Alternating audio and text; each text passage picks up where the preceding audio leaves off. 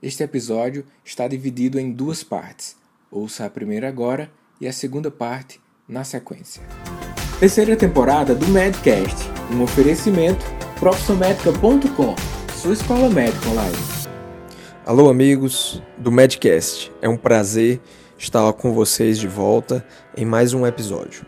Aqui quem fala com vocês é Bob, Roberto Ribeiro Maranhão, e para hoje nós vamos trazer novamente um tema clínico que, apesar de não ter muita prevalência, né, a depender do cenário em que nós estamos inseridos, é um tema de relevância é, inenarrável.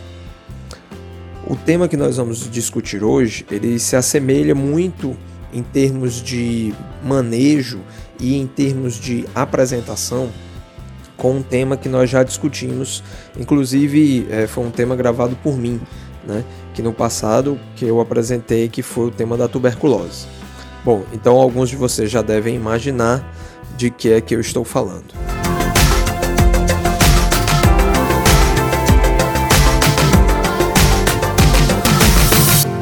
Então, pessoal, o tema desse nosso Medcast hoje é o tema da hanseníase. Então, imagine você é, trabalhando dentro de um contexto da atenção primária, né? e aí eu vou ressaltar bastante o contexto da atenção primária neste episódio, porque a hanseníase, assim como a tuberculose, elas são doenças infecciosas né? de caráter crônico, pois a duração dos seus sintomas ela pode é, se estender durante um certo tempo para que seja dado o diagnóstico e principalmente o seu tratamento exige uma, uma aproximação, um vínculo do paciente com o médico no sentido de garantir que todo o percurso ao longo do tratamento ele seja feito, ele seja realizado de maneira correta, né? pois a questão do abandono dos pacientes a esses tratamentos, pelo fato deles serem muito demorados, é um aspecto chave né, quando nós estamos discutindo esses tipos de afecções. Na hanseníase especificamente, isso é ainda mais crítico. Né? Mas o debate ele deve ser feito especificamente para aqueles, aquele grupo de profissionais que faz o seu trabalho dentro da atenção primária, porque esse tratamento, além de demorado, ele requer o uso de medicações que são especificamente destinadas dentro do serviço público, isso falando dentro de um cenário de Brasil. Né? Então, para deixar muito claro isso, é que um paciente, uma vez diagnosticado com hanseníase, ele não vai conseguir as medicações que são necessárias para o tratamento em qualquer outro tipo de serviço que não o serviço público. Portanto, ele só consegue essas medicações através do Sistema Único de Saúde. Isso, de uma certa forma, é, faz com que esses pacientes eles necessitem ter um encaminhamento para um serviço público, né? principalmente no que tange a questão da dispensação das medicações. Isso impede que o paciente faça o seu tratamento com um médico de sua preferência, que não seja um médico do serviço público, de maneira alguma. Né? Em se tratando especificamente da hanseníase, né, é muito comum, às vezes, nós temos colegas dermatologistas né, que não fazem parte do serviço público, ou seja, trabalham de forma autônoma né, dentro dos seus consultórios particulares ou através de clínicas e que frequentemente, né, ou talvez diria aí ocasionalmente, estão fazendo diagnósticos é, de hanseníase. E aí nós vamos entrar nessa primeira discussão. Né? Então, como é que eu vou desconfiar que um paciente é, chega para mim e esse paciente tem um diagnóstico de hanseníase. Então, é, muitas, a gente escuta muito as campanhas, né? A gente tem muita campanha hoje voltada para a questão da tuberculose, porque nós temos um sintoma prevalente aí, que é a questão da tosse, né? Então, tosse por mais de três semanas, né? E aí nós temos essas propagandas, inclusive com alguns atores famosos, né? Jogadores de futebol, que tem como principal objetivo fazer com que as pessoas entendam a relevância desse assunto. Já no caso da hanseníase, é, infelizmente nós ainda não temos, é, digamos, um investimento, vamos chamar aí de marketing, né, uma propaganda de divulgação sobre essa condição de saúde. Mas eu diria que isso se deve muito pelo fato de que a hanseníase, diferentemente da tuberculose, ela ainda não apresenta nuances que trazem uma grande preocupação a respeito do controle da transmissão dessa doença. Isso porque, dentro do contexto da tuberculose, e aí vocês vão me permitir fazer um pouco aí esse jogo de comparações, porque realmente quando se fala de tuberculose, é, lembra-se de hanseníase e vice-versa. Né? Então, dentro da tuberculose, nós temos hoje é, casos né, de pacientes portadores de micobactérios super resistentes, né, que praticamente, como eu falei no episódio né, que eu fiz para vocês sobre tuberculose, é, eles não respondem mais a nenhum tipo de tratamento disponível. Né? A única coisa que pode se dizer desses pacientes é que se faz um controle dos sintomas, né? praticamente um HIV, né? um paciente vivendo com HIV. No caso da hanseníase, não. Né? Nós temos que a eficácia dos tratamentos hoje disponíveis né, ela, ela é bem estabelecida, né? Raramente, pelo menos eu particularmente, não tenho notícias é, factíveis, né, assim, coisas muito comuns, como a gente vê no caso da tuberculose, de pacientes com hanseníase resistente. Né? Pode, é claro, haver um caso ou outro de relatos, né, realmente é, de, de, de micobactérias né, causadoras da hanseníase, é, que de repente possam, possam ser resistentes aos fármacos disponíveis.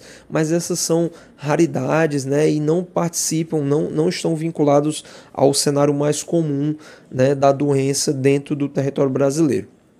Então, para que você. É, é, é, então, nós, enquanto profissionais, nós precisamos ter, dar essa relevância que não está sendo dada, digamos, para o público leigo. Né? E aí, quando eu digo isso, eu falo especificamente da questão das propagandas e tudo mais, porque realmente nós não temos né, tanto quanto nós temos, por exemplo, na tuberculose. Apesar de que mesmo a tuberculose ainda tem uma divulgação considerada por especialistas ainda muito aquém do que deveria ser para que nós pudéssemos atingir os objetivos que seria realmente visando a erradicação dessa doença. Então, assim, um paciente com hanseníase, né, o que a gente vai ter que se atentar, como acredito a maioria de vocês sabe, são as famosas manchas, né? Mas, é, mas aí você me pergunta, poxa, mas será que são só as manchas mesmo? Né? E aí eu vou falar também sobre os especialistas né, em hanseníase, porque nós aqui falamos enquanto é, médicos de família e comunidade, nos consideramos especialistas né, nesse tipo de agravo, porque são agravos prevalentes em termos de, em termos de, de epidemiologia populacional né, no Brasil. É, mas nós temos também os colegas dermatologistas, né? E alguns, inclusive, reumatologistas, né? Que trabalham muito no sentido do tratamento é, dos episódios reacionais, né? das reações tipo 1 e tipo 2, que são, na verdade, efeitos imunológicos né, do nosso organismo frente a resquícios né, do que um dia foi a infecção do, do bacilo da hanseníase. Então, na verdade, o que é que acontece? A gente não pode falar só de mancha, né? Aqui eu estou falando para um público né, de médicos generalistas, estudantes de medicina. Não estou falando isso para um público leigo, estou falando isso para esse público para o qual nós direcionamos nossos amigos ouvintes aí do Medcast. Então, quando pensar em hansenismo, nós não podemos reduzir o nosso espectro clínico para a questão das manchas, pois nós sabemos, acima de tudo, né, que a, a, a infecção causada ela afeta principalmente os componentes do sistema nervoso periférico. E, portanto, nem sempre nós vamos ter aquele tipo de lesão né, na pele. Então, é, muitos, alguns pacientes, eu não vou dizer muitos, mas alguns pacientes vão possuir outras características, como por exemplo uma simples perda de sensibilidade, né? O que muitas vezes pode ser confundido como por exemplo uma neuropatia periférica causada pela diabetes. Então é muito importante ter isso em mente, porque às vezes você não vai ter aquela mancha característica né, daquele paciente é, é, é, que tem, digamos, aquela, aquela, aquela classificação vichoviana, né? Aquele paciente que é totalmente cheio de manchas, ele é totalmente infiltrado, né? Ele tem todas aquelas características dermatológicas que falam a favor da hanseníase. Muito pelo contrário, ele vai ter características de simples alterações de sensibilidade, né? E aí nós vamos estar pesquisando é, a glicemia nesse paciente, vamos estar investigando hipertensão, vamos estar investigando, às vezes, causas outras neurológicas, quando na verdade o diagnóstico é a simples hanseníase. Né? E aí, assim, então quer dizer que um paciente sem mancha, ele pode ter hanseníase? Pode. Né? E como é que eu vou fazer esse diagnóstico se o paciente não tem a mancha? Né? Então, lembrar que o diagnóstico da hanseníase ele também é feito através de baciloscopia. Só que a baciloscopia, no caso da hanseníase, ela é feita da linfa. Né? Então, lembrar que na pesquisa dos bacilos que é feito no paciente com suspeita de hanseníase, nós não temos essa pesquisa direcionada aos locais onde o paciente poderá vir a ter uma lesão dermatológica, né, a famosa mancha. Não, nós vamos ter uma pesquisa de bacilos na linfa desses pacientes. E aí, esses pontos onde a gente vai obter a linfa, geralmente são é, os pontos na orelha, né? E no, no, no, no, lóbulo né, da orelha e também na, na extremidade dos cotovelos. Né? Então, ali faz-se um pequeno corte, né? E o técnico né, de laboratório retira dali um pouco de material da linfa, né, que é um material, um, um, tecido, um tecido um pouco branquinho, né, como se fosse uma espécie de uma cera, né, e aí ele faz a análise, ele faz um esfregaço a partir daquele material. É claro que se o paciente possui uma mancha, também poderá ser obtido um material daquele, daquela lesão, né, para que daquela, daquela lesão ali também seja é obtido um esfregaço para análise da presença de bacilos causadores da hanseníase. Bom, então é, então é assim que eu faço o diagnóstico. Sim, a partir da baciloscopia a gente pode de fato traçar um diagnóstico para a hanseníase, né? um diagnóstico, digamos assim, mais comum. Né? É claro que em alguns casos né? Assim como na tuberculose, nós vamos solicitar a pesquisa e às vezes nós não vamos encontrar os bacilos ali na linfa. Né? Às vezes os bacilos eles estão realmente reduzidos ao acometimento neurológico. Então você só vai encontrar aquele bacilo, às vezes, numa biópsia de nervo periférico. Mas antes de se fazer essa biópsia, devido aos riscos né, que isso pode existir, muitas vezes lança-se mão de fazer um tratamento empírico baseado na clínica muito patognomônica, né, digamos assim. É claro que o termo não é esse, né, mas é aquele paciente que tem uma clínica muito característica de Hanseníase, né, que tem uma alteração de sensibilidade, uma alteração neurológica, da qual não se consegue buscar uma outra justificativa, e aí a gente pode sim fazer uso de uma terapia empírica para analisar uma melhora clínica daquele paciente e aí é, é, com isso estabelecer um diagnóstico clínico epidemiológico, da mesma forma como nós podemos fazer no caso da tuberculose. Mas aí assim, antes da questão da linfa, nós temos que observar que eu, eu quis abrir esse parêntese, né, porque eu quero que realmente fique destacado né, para os colegas aqui que escutam o nosso Medcast, que a mancha, né, ela não é aquela, ah, se não tiver uma mancha ali, então não é Hanseníase. Não, é realmente para tentar desmistificar essa questão das manchas.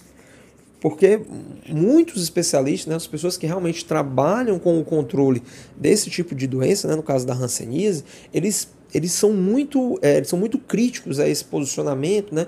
Toda vida que a gente tem uma divulgação a respeito da hanseníase, a gente foca muito na questão da mancha e às vezes o paciente não tem uma mancha e aí termina se despreocupando, né, por um diagnóstico que poderia ter sido feito se você não tivesse dado só a consideração da mancha, mas aí que você deixa passar batido e o paciente com a evolução dessa doença pode gerar sequelas irreparáveis, né? Mas a gente tem que lembrar que para o diagnóstico clínico, né, apesar de que o, diagnóstico baciloscópico ele é sempre indicado, né, mas o diagnóstico clínico, através dos testes de sensibilidade às regiões onde o paciente possui as manchas, ele também é muito valorizado. Né? Então, pode-se fazer uso, né, no caso dos testes de sensibilidade térmica né, e de sensibilidade dolorosa. Lembrando que o aspecto térmico ele é o primeiro a ser abolido né, no caso das lesões por hanseníase. Então é muito comum aqueles pacientes que se queixam, né, que trazem queixas daquelas manchas onde eles perdem a sensibilidade. Então, assim, realmente existe uma prevalência muito grande nesse aspecto, né, desse tipo de lesão.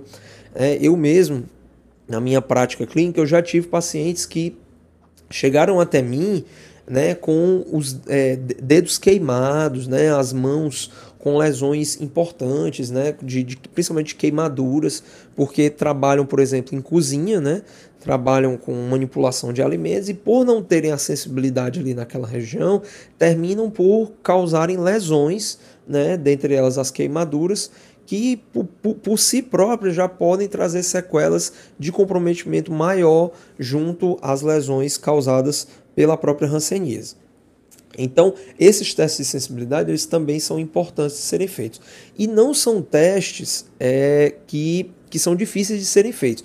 O teste térmico ele é dos mais simples. Né? Então, se você tem ali.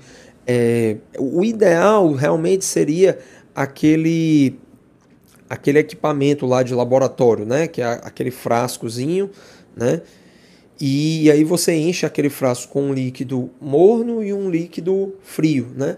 Ou você aquece num, numa chama qualquer, né? Aquele, aquele, aqueles frascos eles são resistentes à, à temperatura, né? Então você aquece o líquido e posiciona na, no local onde o paciente tem a perda de sensibilidade ou a suposta perda de sensibilidade que você vai investigar, né?